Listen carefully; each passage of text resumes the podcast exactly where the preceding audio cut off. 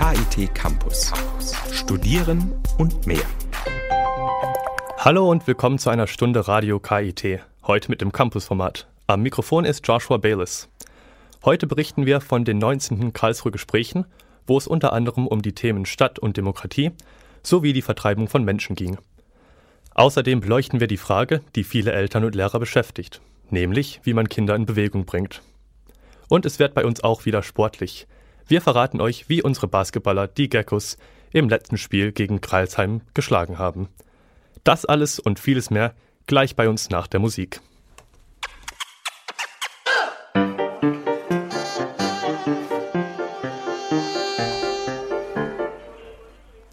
Ihr hört Radio KIT Campus auf der 104.8. Trotz zahlreicher Sportangebote und gesundem Essen in der Schulkantine ist eines klar. Kinder und Jugendliche sind häufig übergewichtig und leiden nicht selten an Fettleibigkeit. Dabei würde es genügen, wenn sich Kinder und Jugendliche nur eine Stunde am Tag bewegen, egal ob beim Fußballspiel oder Fahrradfahren. Das ist aber nur ein Ratschlag von Professor Klaus Bös, dem ehemaligen Leiter des Instituts für Sport und Sportwissenschaft am KIT, für Eltern, die ihre Kinder in Bewegung bringen möchten. Zum sechsten Mal findet am 13. und 14. März der Kongress unter dem Titel Wie bringen wir Kinder und Jugendliche in Bewegung im Foyer des Audimax statt. Zielgruppe sind Eltern, Lehrer und Erzieher. Eine Pädagogin wird über die Möglichkeit berichten, Spiel und Bewegung zu kombinieren. Außerdem wird Fernsehköchin Sarah Wiener zeigen, wie man gesund mit Kindern kochen kann. Professor Klaus Bös, der Ehrenpräsident des Kongresses, hat mit meiner Kollegin Jennifer Watzecher vorab gesprochen. Neben Workshops und Vorträgen wird unter anderem Sarah Wiener darüber referieren, wie Eltern Kinder davon überzeugen können, Salat statt Pommes frites zu essen. Was erwartet die Besucher sonst noch? Gut, wir packen dieses Thema wie bewegen sich Kinder mehr aus allen Facetten an. Eine ganz wichtige Facette ist natürlich der Aspekt der Ernährung, das haben Sie gerade angesprochen, denn es ist völlig klar, wir nehmen zu, wenn wir uns auf der einen Seite weniger bewegen, auf der anderen Seite mehr essen. Das ist so der Part von der Frau Wiener. Auf der anderen Seite wird die vor allem Dinger äh, über die sozialen Hintergründe sprechen, denn wir wissen zum Beispiel, dass viele Probleme, die wir heute haben, auch was mit der sozialen Schichtung zu tun haben. Das heißt also, dass uns die Ärmeren der Gesellschaft viel mehr Probleme verursachen. Und das ist so ein spezieller Part, äh, was die vor allem Dinge ansprechen wird.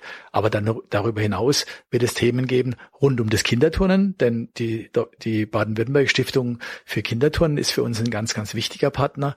Äh, es wird auch Themen geben über Leistungsfähigkeit, auch Talent wird eine Rolle spielen. Also es geht rund um das Thema Bewegung für die Kinder. Woran liegt es Ihrer Meinung nach, dass gerade jetzt beziehungsweise schon seit Jahren Kinder immer übergewichtiger werden? Ich glaube, in der Tat, es liegt daran, dass sich die Kinder weniger bewegen. Also wir wissen ja, das Übergewicht ist ja so eine, eine Funktion von einer Disbalance von Ernährungsaufnahme, also von Nahrungsaufnahme und von Energieverbrauch. Also wenn ich mehr esse, wie ich verbrauche, nehme ich zu. Und jetzt ist die Frage, wo kommt die Disbalance her? Und wir wissen eigentlich, dass sich das Ernährungsverhalten nicht so stark verändert hat wie das Bewegungsverhalten. Also vermutlich resultiert das Übergewicht der Kinder und Adipositas viel stärker aus dem Bewegungsverhalten weil unsere Kinder sich deutlich weniger bewegen, werden sie in stärkerem Maße übergewichtig und adipös. Ist das jetzt heute arg viel schlimmer geworden im Vergleich zu der Situation vor zehn Jahren? Ja, in den letzten, also man muss jetzt dazu wissen, dass die Normdaten, die wir haben, also die Referenzen, dass zehn Prozent der Kinder in etwa übergewichtig sind, davon drei Prozent adipös, diese Normdaten stammen aus dem Jahr äh, 2001. Und jetzt wissen wir, dass auf die auf die Gesamtbevölkerung bei den Kindern und Jugendlichen gesehen sind es etwa 15 Prozent. Also sind, das hat sich sozusagen um die Hälfte vermehrt, das Übergewicht. Aber Adipositas sind nicht drei Prozent, sondern sechs Prozent. Das hat sich sogar verdoppelt. Also das sind so die, die Zahlen, mit denen wir heute rechnen müssen. Also Adipositas hat sich verdoppelt Übergewicht hat um etwa 50 Prozent zugenommen. Wenn man das nochmal genauer sich anschaut, in welchen Altersgruppen das der Fall ist, dann ist es vor allen Dingen im Bereich der Jugendlichen und da vor allen Dingen im Bereich äh, der unteren sozialen Schichten. Wie viel Bewegung sollte ich meinem Kind äh, schon in der Kindheit beibringen? Also da gibt's so ziemlich einfache Faustregeln. Die Faustregel ist eine, eine, Guideline, also eine Richtlinie der Weltgesundheitsorganisation, die besagt, die Kinder sollten sich am Tag pro Tag eine Stunde bewegen und zwar so bewegen, dass sich dabei etwas anstrengen. Also eine Stunde moderate Anstrengung pro Tag bei den Kindern. Dabei ist es völlig egal, ob es jetzt ein Fußballspiel ist oder ein Tennisspiel oder Fahrradfahren. Das ist völlig egal. Also ich denke, das kann Toben sein, das kann Spielen sein, das kann Sportreiben sein. Also eine Stunde Bewegung pro Tag, so dass man sich dabei etwas anstrengt. Das wäre so die Mindestforderung der Kinder. Und ich kann Ihnen sagen, das erreichen weniger als 30 Prozent unserer Kinder im Augenblick. Gibt es noch weitere Forschungsprojekte in dem Bereich Kinder und Bewegung, die Sie durchführen hier am Institut? Also es gibt ganz viele äh, Forschungsprojekte in dem Bereich, weil dieses Thema Kinder und Jugendliche sehr stark beforscht wird. Was wir ja in Karlsruhe hier haben, wir haben die sogenannte MOMO-Studie, also das sogenannte Motorikmodul, und dabei untersuchen wir im Rahmen der nationalen Gesundheitskohorte untersuchen wir die Kinder hinsichtlich ihrer Aktivitäten, hinsichtlich ihrer Fitness. Und daher wissen wir auch die Daten, wie viel sich unsere Kinder heute bewegen. Und wir wissen auch, wie fit unsere Kinder sind, nämlich nicht mehr so fit wie die Generation ihrer Eltern. Das heißt, was müssten wir als Eltern äh, alles tun, damit unsere Kinder wieder fitter werden in Zukunft? Ich sage jetzt mal, da muss man so ein bisschen unterscheiden. Die Eltern haben ja dann vor allen Dingen großen Einfluss, wenn die Kinder noch sehr klein sind. Und da sage ich immer, die Eltern sollten Bewegungsvorbild sein. Also Eltern sollten mit ihren Kindern gemeinsam Sport machen. Denn das, was die Eltern vormachen, also so bis zum Alter von zehn Jahren machen das die Kinder alle bereitwillig mit. Im, im höheren Kindesalter und im beginnenden Jugendalter, da werden die Eltern zunehmend unwichtiger. Da ist es halt gut, wenn man wenn man einen Freundeskreis dann hat, der auch aktiv ist, wenn die Kinder in Sportverein gehen, wenn die, die Peer Group, die soziale Gruppe auch Sport treibt, dann ist es günstig für die Kinder. Wenn die alle rumhängen, dann hängt natürlich mein eigenes Kind auch hauptsächlich rum. Das war Professor Klaus Bös im Gespräch mit Radio KIT-Reporterin Jennifer Watzecher über die Fettleibigkeit bei Kindern und Jugendlichen. Wer mehr zu diesem Thema erfahren möchte, der kann am 13. und 14. März die Veranstaltung Wie bringen wir Kinder und Jugendliche in Bewegung im Foyer des Audimax besuchen.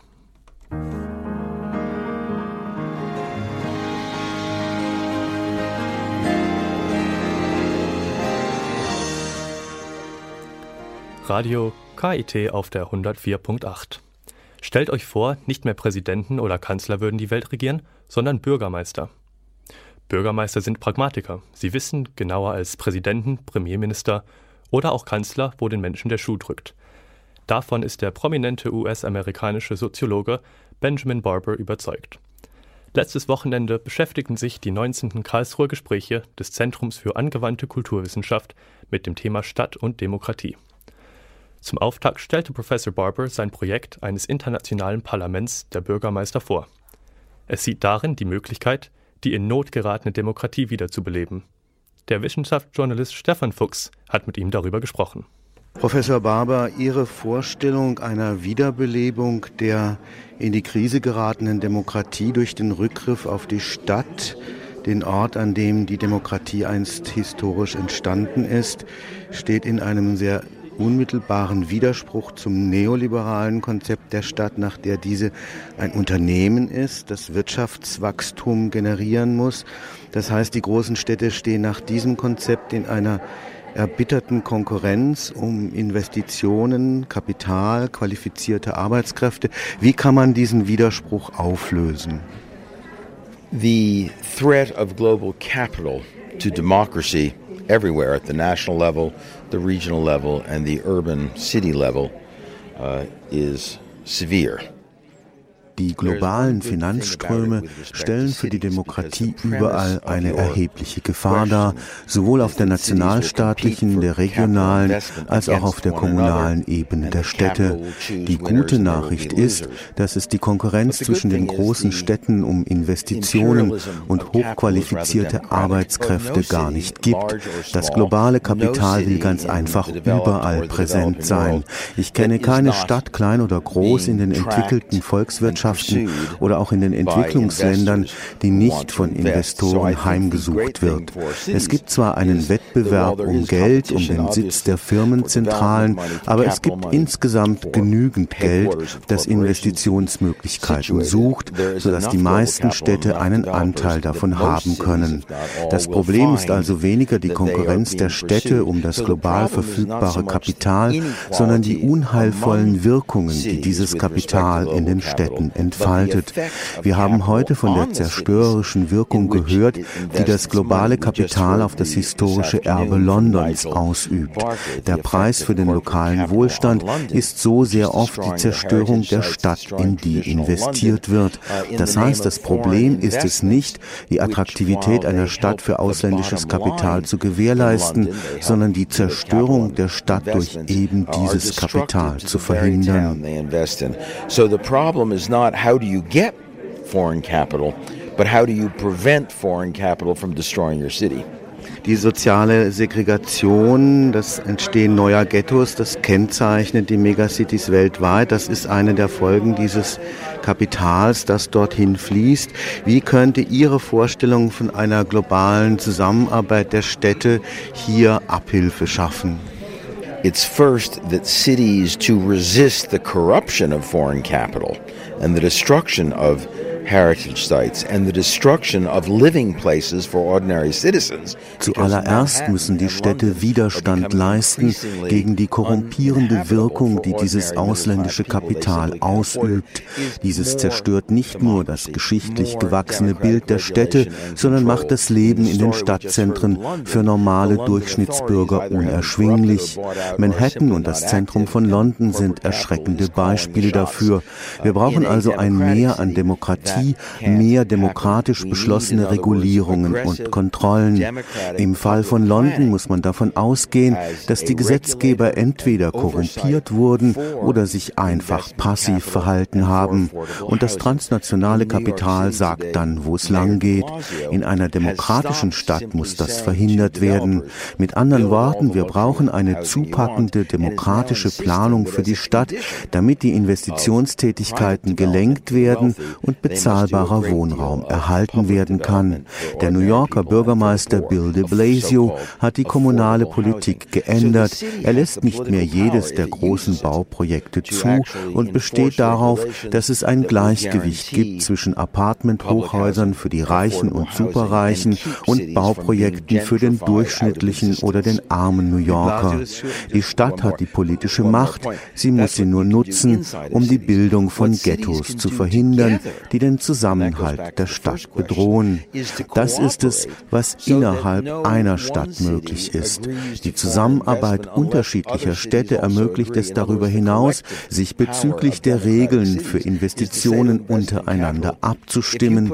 Die politische Macht eines Zusammenschlusses demokratischer Städte könnte dafür sorgen, dass das internationale Kapital eine Stadt wie London nicht komplett aufkaufen kann, sondern dass Investitionen besser verteilt werden, dass Luxuswohnungen und sozialer Wohnungsbau beide ihren Platz finden können. Das könnte nicht nur in New York und London funktionieren, sondern auch in Lyon, Marseille, Frankfurt, Mannheim oder Karlsruhe. Im Augenblick werden die Städte von Investoren erpresst, die sagen, wenn ihr in dieser Stadt unser Geld nicht wollt, gehen wir anderswohin. Wenn Städte zusammenarbeiten, können sie diese Art der Erpressung aushebeln. Ganz ähnlich wie Gewerkschaften im 19. und 20. Jahrhundert die Verhandlungsmacht der Arbeiter stärken konnten. Die kollektive Macht in einem globalen Parlament der Städte kann sehr groß sein.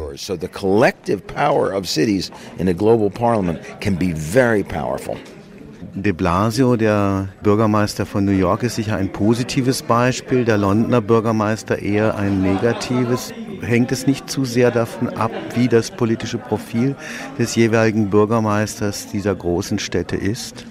It does not depend on who the mayor is. It depends on what the citizens want to elect. Es hängt nicht von der Person des Bürgermeisters ab. Es hängt von der Wahl der Bürger ab, davon, wen sie in dieses Amt wählen. Der Londoner Bürgermeister Boris Johnson wurde von den Bürgern gewählt. Wenn sie ihre Stadt erhalten wollen, sollten sie vielleicht jemand anderen wählen. Das heißt, wenn wir der richtigen Politik eine Chance geben wollen, müssen die Bürger sich engagieren und Bürgermeister wählen, die ihre Interessen auch wirklich vertreten und nicht die Interessen der Investoren. Wir sollten uns also nicht über Boris Johnson beklagen, sondern über die Bürger, die ihn zum Bürgermeister gemacht haben.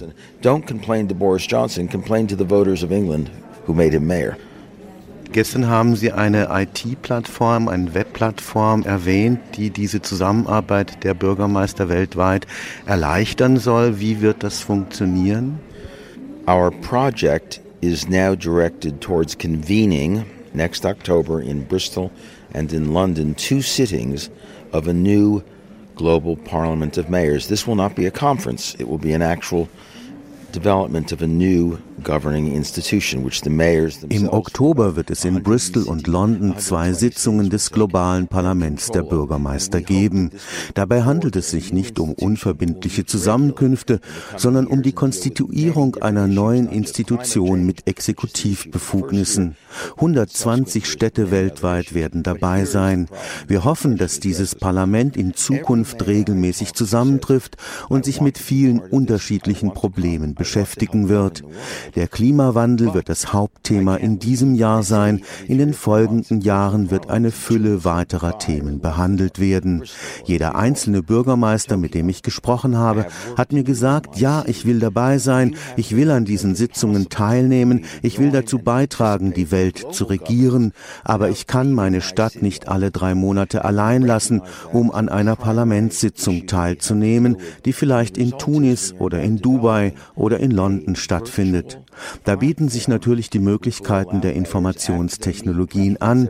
Deshalb entwickeln wir eine virtuelle Plattform, die es den Bürgermeistern erlauben wird, regelmäßig an solchen Sitzungen des Parlaments der Städte teilzunehmen. Mit der Webtechnologie lässt sich das realisieren, sodass die Bürgermeister nur noch alle zwei Jahre wirklich reisen müssen, um sich zu treffen. Wir sprechen mit unseren Freunden online, wir shoppen online, lasst die Städte auch online die demokratische Abstimmung ihrer gemeinsamen Politik vornehmen. Auf diese Weise ermöglichen wir es den teilnehmenden Bürgermeistern, ihren Beitrag zum Parlament der Städte zu leisten, ohne dass sie ihre Stadt verlassen müssen. Friends online, we do online. Let's do democratic politics among cities online. And if we do that, we will allow the mayors who are joining the new global parliament of mayors to make a genuine ongoing contribution without leaving their own cities. Das war Professor Benjamin Barber im Gespräch mit Stefan Fuchs über seine Vorstellung eines globalen Parlaments der Bürgermeister. Hier ist Radio KIT auf der 104.8 und gleich nach der Musik erfahrt ihr im Kalender, was ihr in den nächsten Tagen in Karlsruhe und Umgebung alles erleben könnt.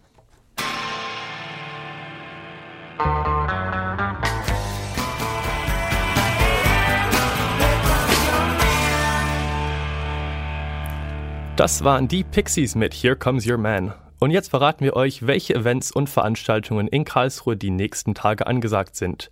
In unserem Radio KIT Kalender. KIT Campus. Kalender. Ich bin Tobias Siegwart. Hi. Einer der besten bayerischen Kabarettisten kommt am Freitag nach Karlsruhe. Helmut Schleich. Überall ist es, Heike, diese ekelhafte, zielgerichtete Freundlichkeit. Hey, am besten an irgendeiner Service-Hotline. Oder wenn's bei dir anrufen. Sei sowas ungefragt, wenn du schon wieder in der Leitung Pappen hast. Herr Schleich?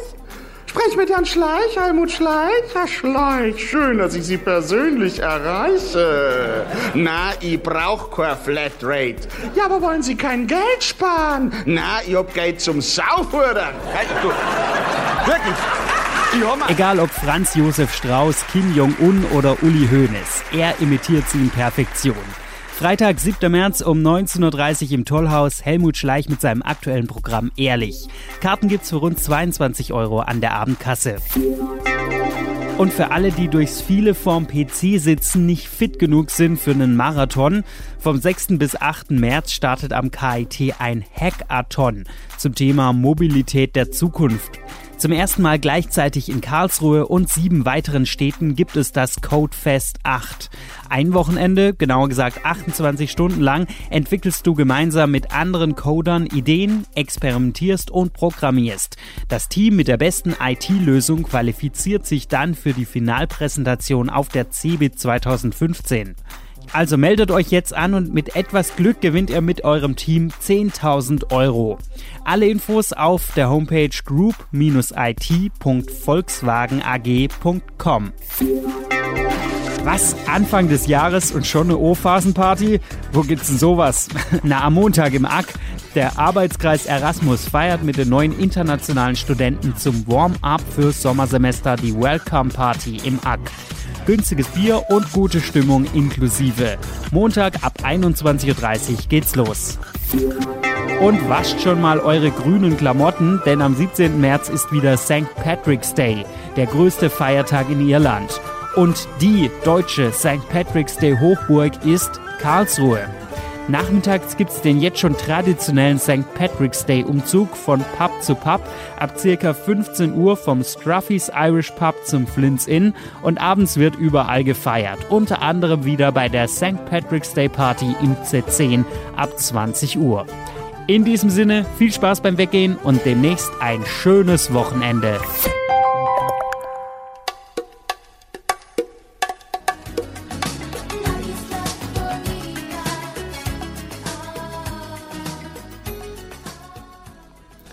Radio KIT Campus auf der 104.8. Die US-amerikanische Stadtsoziologin Professor Saskia Sassen kam direkt aus New York und stieß am vergangenen Samstag erst verspätet zu den Karlsruher Gesprächen. Was sie dann aber vortrug, verschlug den Teilnehmern im Tagungssaal der Industrie- und Handelskammer buchstäblich den Atem. Ihre These, die sie anhand von Daten belegen konnte, das wichtigste Merkmal des modernen Kapitalismus ist die massive Vertreibung von Menschen. In den Städten geschieht das durch Großbauprojekte, die von internationalen Investoren betrieben werden, und in den Entwicklungsländern durch den großflächigen Aufkauf von wirtschaftlich nutzbarem Land. In beiden Fällen sind Massenvertreibung von Einwohnern die Folge. Stefan Fuchs hat mit der Wissenschaftlerin über ihre Thesen gesprochen. Frau Professor Sassen, Sie haben dargestellt, dass die Privatisierung des urbanen Raums weiter voranschreitet, bedeutet das, dass die politische Funktion der Stadt, die sie immer hatte, die kritische politische Funktion der Stadt, dass auch diese dadurch unter Druck gerät, dass möglicherweise Bewegungen der Zivilgesellschaft in der Stadt durch diese Entstädterung unter Druck geraten? Yes, I think exactly how you said it. That there is and, and it's corporate private ownership. Ja, ich denke, das ist so. Es geht um Unternehmen, die sich diesen städtischen Raum weitflächig aneignen. Es geht nicht um kleine Immobilien, sondern um ganze Straßenzüge, um große Einheiten, die auf diese Weise privatisiert werden. Dadurch verschwinden die kleinen Straßen und Plätze, die existierenden urbanen Freiräume. Das ist besorgniserregend. Diese Entwicklung reduziert den öffentlichen Raum erheblich und leert die Stadtzentren. Denn in Bürozentren und Luxushochhäusern leben sehr viel weniger Menschen als zuvor. Dieser massive Aufkauf städtischen Landes geschieht übrigens auch in den deutschen Städten, in Berlin und Hamburg und in München beispielsweise. Weltweit sind es über 100 Städte, die davon betroffen sind. Die globale Finanzindustrie spielt eine wichtige Rolle. Zuerst kaufte sie Immobilien oder Bauland und verbriefte den Wert. Diese Verbriefungen ließen sich dann auf den Finanzmärkten im Minutentakt in kleinen Einheiten weiterverkaufen. Heute kauft die Finanzindustrie ganz bewusst städtische Immobilien, um diese zu behalten. Was da gekauft wird, muss mindestens 5 Millionen Dollar wert sein. Das sind Spekulationskäufe. Exklusive städtische Immobilien sind eine der wenigen attraktiven Investitionsmöglichkeiten, die nach der Finanzkrise von 2008 noch übrig sind. Im globalen Süden dagegen investiert man vor allem in landwirtschaftlich nutzbarem Land. Diese Investoren wollen nicht plötzlich Landwirtschaft betreiben, sondern es ist für sie eine relativ sichere Möglichkeit, Kapital zu parken. Es ist das, was für Kinder ein Sparschwein ist. But because it's a safe investment, it's a way of storing your money. It's like the little pig, you know, for the child. this is what what it also is. Eh? Entsteht dadurch so eine Art Finanzblase, ganz gleich, ob Sie jetzt den Landkauf in ländlichen oder in städtischen Gebieten betrachten? That is a great question. Not yet, because right now is the anti-bubble investment to buy land. Is anti-bubble, you understand? Im Augenblick ist der Aufkauf städtischen Landes für die Finanzindustrie eher eine Strategie, Blasenbildungen zu vermeiden. Aber natürlich wird mittelfristig auch hier, wie überall, wo die Finanzindustrie mitmischt, eine Blase entstehen. Das hat absolut nichts mit dem normalen Bankgeschäft zu tun. Diese Finanzindustrie ist inzwischen so mächtig, dass keine Regierung mehr sie kontrollieren kann. Aber die Finanzindustrie kann sich auch nicht selbst regulieren. Das heißt, dass die nächste Krise bereits vorprogrammiert ist. Krisen sind der Normalfall für das globale Finanzsystem. Krisen steigern sogar dessen Profite. Zwei Jahre nach der letzten Krise stiegen die Profite der Finanzindustrie mehr als je zuvor. Bisher hat jede Krise die Gewinne des globalen Finanzsystems Systems gesteigert. Das ist eine wichtige Tatsache. Every crisis has eventually generated a higher rate of return of profits. Lassen Sie mich das Interview beenden mit einer Frage zu der Widerstandsbewegung gegen diesen großen Trend. Occupy Wall Street war ein Beispiel in den letzten Jahren. Wie kann dieser Widerstand Erfolg haben gegen eine solche transnationale Klasse? Man hat auch von der Davos-Klasse gesprochen, die diese Städte aufkauft, insbesondere die attraktiven Lagen. Well, it is a serious issue because it is eliminating space, you know, for these activities. Tatsächlich wird auf diese Weise dem kritischen urbanen Potenzial der Raum entzogen. Auf der anderen Seite glaube ich nicht, dass die Occupy-Bewegung tatsächlich mit Aussicht auf Erfolg den mächtigen Unternehmen den städtischen Raum streitig machen wollte. Es ging vielmehr darum, die Hintergründe aufzuklären, die zu dieser dramatischen Entwicklung wirtschaftlicher Ungleichheit geführt haben. In den USA ist die schreiende Ungleichheit zu einem wichtigen Thema, auch für den durchschnittlichen Amerikaner geworden. Zuvor war es geradezu peinlich, wenn man von Ungleichheit sprach. Zum ersten Mal seit 1947 gibt es eine Mehrheit der Amerikaner, die sagt, die wirtschaftliche Ungleichheit in diesem Land ist zu groß. Die Occupy-Bewegung hat diesen Bewusstseinsprozess eingeleitet. Deshalb hat sie auch keinen Anschluss an eine politische Partei gesucht. Die Politik im engeren Sinne ist zutiefst pervertiert. Die Hoffnung ist, dass aus diesem gesellschaftlichen Bewusstwerdungsprozess auch eine andere Art von Politik entsteht. Die neue griechische Regierung ist ein gutes Beispiel dafür. Wir brauchen eine neue gesellschaftlich geerdete Politik. Nicht nur in den USA und in England, auch in Deutschland und in Holland herrscht die neoliberale Doktrin. Occupy bildete den Ausgangspunkt für eine gegenläufige politische Entwicklung. Wohin diese letztendlich führt, wissen wir nicht. all the countries, also Germany has had a kind of neoliberalism in hanging in there. The Netherlands too. So that would be my answer. So Occupy produced, generated a very important moment a beginning of a new trajectory. Where that trajectory goes, we don't know. Die Stadtsoziologin Saskia Sassen über die neue Phase der Vertreibung und die Möglichkeiten des Widerstands im Gespräch mit Stefan Fuchs. Sie gilt als eine der ganz Großen der Weltmusik und als wichtige Stimme des Widerstands gegen die Apartheid in ihrer Heimat Südafrika. Miriam Makeba hätte gestern ihren 82. Geburtstag gefeiert. Radio KIT erinnert an die 2008 gestorbene Sängerin mit ihrem bekanntesten Song. Pata Pata is the name of a dance we do down Johannesburg Way.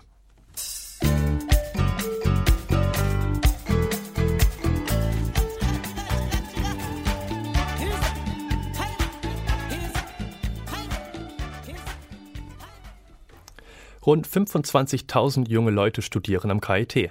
Max ist einer von ihnen. Wir stellen ihn euch in unserem Format Hello Kitty vor.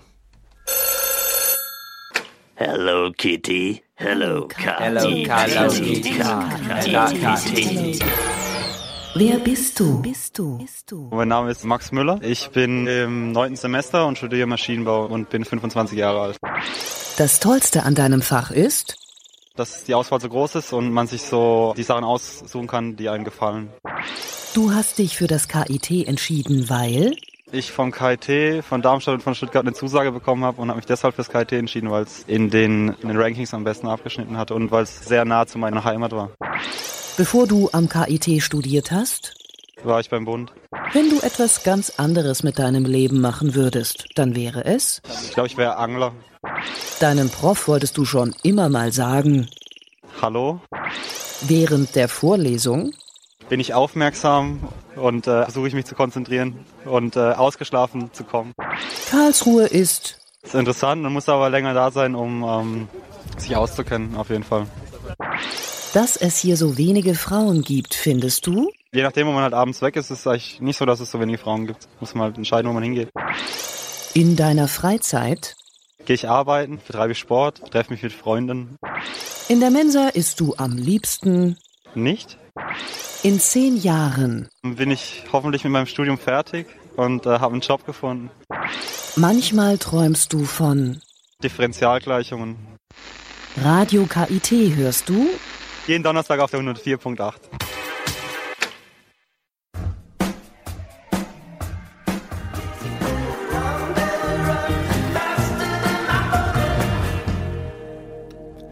Nachdem die Chancen sehr gering sind, noch in die Pro B aufzusteigen, kam es für die KIT-Basketballer darauf an, im Spiel gegen die Mannschaft der Kreilsheim Merlins Selbstvertrauen aufzubauen. Dies gelang mit einem 83 zu 68 Erfolg. Am kommenden Wochenende steht nun das Topspiel beim Tabellenführer aus Elchingen an.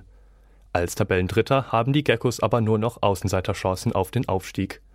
Radio KIT-Reporter Frank Winkler hat das Spiel gegen Kreilsheim in der Halle mitverfolgt und nach dem Spiel Shooting Guard Moritz Nägele vors Mikro bekommen. Ähm, ich denke, dass es ein wichtiger Sieg war, weil Kralsheim ist eine richtig gute Mannschaft. Die haben sich nochmal mit dem äh, Desmond Johnson, glaube ich, heißt er, verstärkt vor zwei Spielen und sind eigentlich eine richtig gute Mannschaft. Aber wir haben heute einen guten Job gemacht, von Anfang an gut verteidigt und dann haben wir zum Glück gewonnen. Man hat das Gefühl gehabt, dass der Tribüne, selbst wenn es mal eng geworden ist, ihr hattet irgendwie den Gegner diesmal richtig, richtig im Griff. Wie kam's? Ja, ich glaube, das Spiel gegen Limburg vor drei Wochen, wo wir mit einer 20-Punkte-Führung sogar in die Halbzeit gegangen sind und dann ja noch verloren haben. Daraus haben wir gelernt und ähm, haben jetzt den Gegner auch in der zweiten Halbzeit dann ernst genommen, gut verteidigt. Wir hätten natürlich sicherlich ein bisschen höher gewinnen können, weil wir zum Schluss ein bisschen fahrlässig mit unseren Chancen umgegangen sind, aber ich denke, es war okay. Man hat ja auch das Gefühl, was natürlich noch verstärkt dazu kam, war das Problem, dass dann eben bei den Kreisheimern der Spieler mit der Nummer 14 dann eben ein fünftes Foul kassiert hat. Wie sehr hat, habt ihr das dann auch gemerkt im Spiel? Ja, natürlich haben wir das gemerkt, weil wir viel dann versucht haben, über ihn zu spielen, dass er sein fünftes Foul bekommt, weil er ein richtig guter Spieler ist, intelligenter Spieler. Und das hat uns natürlich dann in die Karten gespielt, dass er auch mit fünf Fouls rausgeflogen ist. Jetzt geht's richtig ab nach Elchingen. Wie geht ihr das Spiel an, beziehungsweise ja, seht ihr das irgendwie so, dass ihr dann dabei nichts mehr zu verlieren habt? Ja, es ist einfach Spaß haben. Also Elching ist Erster, sind glaube ich seit über einem Jahr zu Hause ungeschlagen und ähm, jetzt wollen wir einfach nochmal unsere letzte Chance nutzen vielleicht, da in den Titelkampf noch mit einzugreifen, aber aber ich denke mal, dass Elching ein Favorit ist, auch in der Hinsicht, dass der Marino jetzt verletzt ist. Weiß nicht, ob er ausfällt. Und dann fahren wir jetzt hin, geben unser Bestes. Wenn es langt, langt Wenn nicht, dann halt nicht.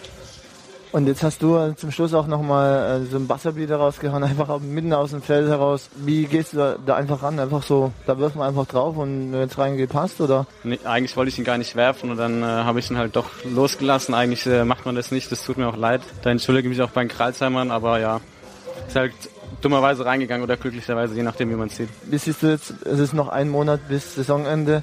Der Titelkampf ist nicht mehr ganz so äh, heiß, weil die Wahrscheinlichkeit groß ist, dass es eben dieses Jahr nicht klappt, aber so für dein bisheriges Fazit? Das ist eigentlich eine relativ gute Saison. Natürlich hatten wir das Spiel gegen Konstanz in Limburg. Die haben uns ein bisschen das Genick gebrochen, aber ja, aber schauen, die Saison geht jetzt noch vier Wochen, jetzt geben wir unser Bestes. Ich habe jetzt auch gerade erfahren, dass Schwenningen verloren hat. Das heißt, wenn wir jetzt alle Spiele gewinnen, dann sind wir wahrscheinlich Zweiter und ich denke, so schlecht ist es dann auch nicht.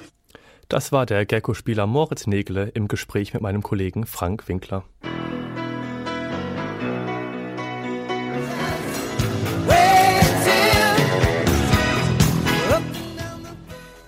Das war ein Journey mit Don't Stop Believing. Damit sind wir schon am Ende unserer Sendung. Zum Schluss noch ein Hinweis auf unsere Website radio.kit.edu. Dort gibt es alle Beiträge zum Nachhören. Ihr könnt uns auch auf Facebook besuchen. Wir freuen uns auf jeden Klick. An dieser Stelle wird euch nächste Woche mein Kollege Armin Mirfala mit einer neuen Stunde Radio KIT Wissen begrüßen. Am Mikro heute für euch war Joshua Bayless. Danke fürs Zuhören und bis bald.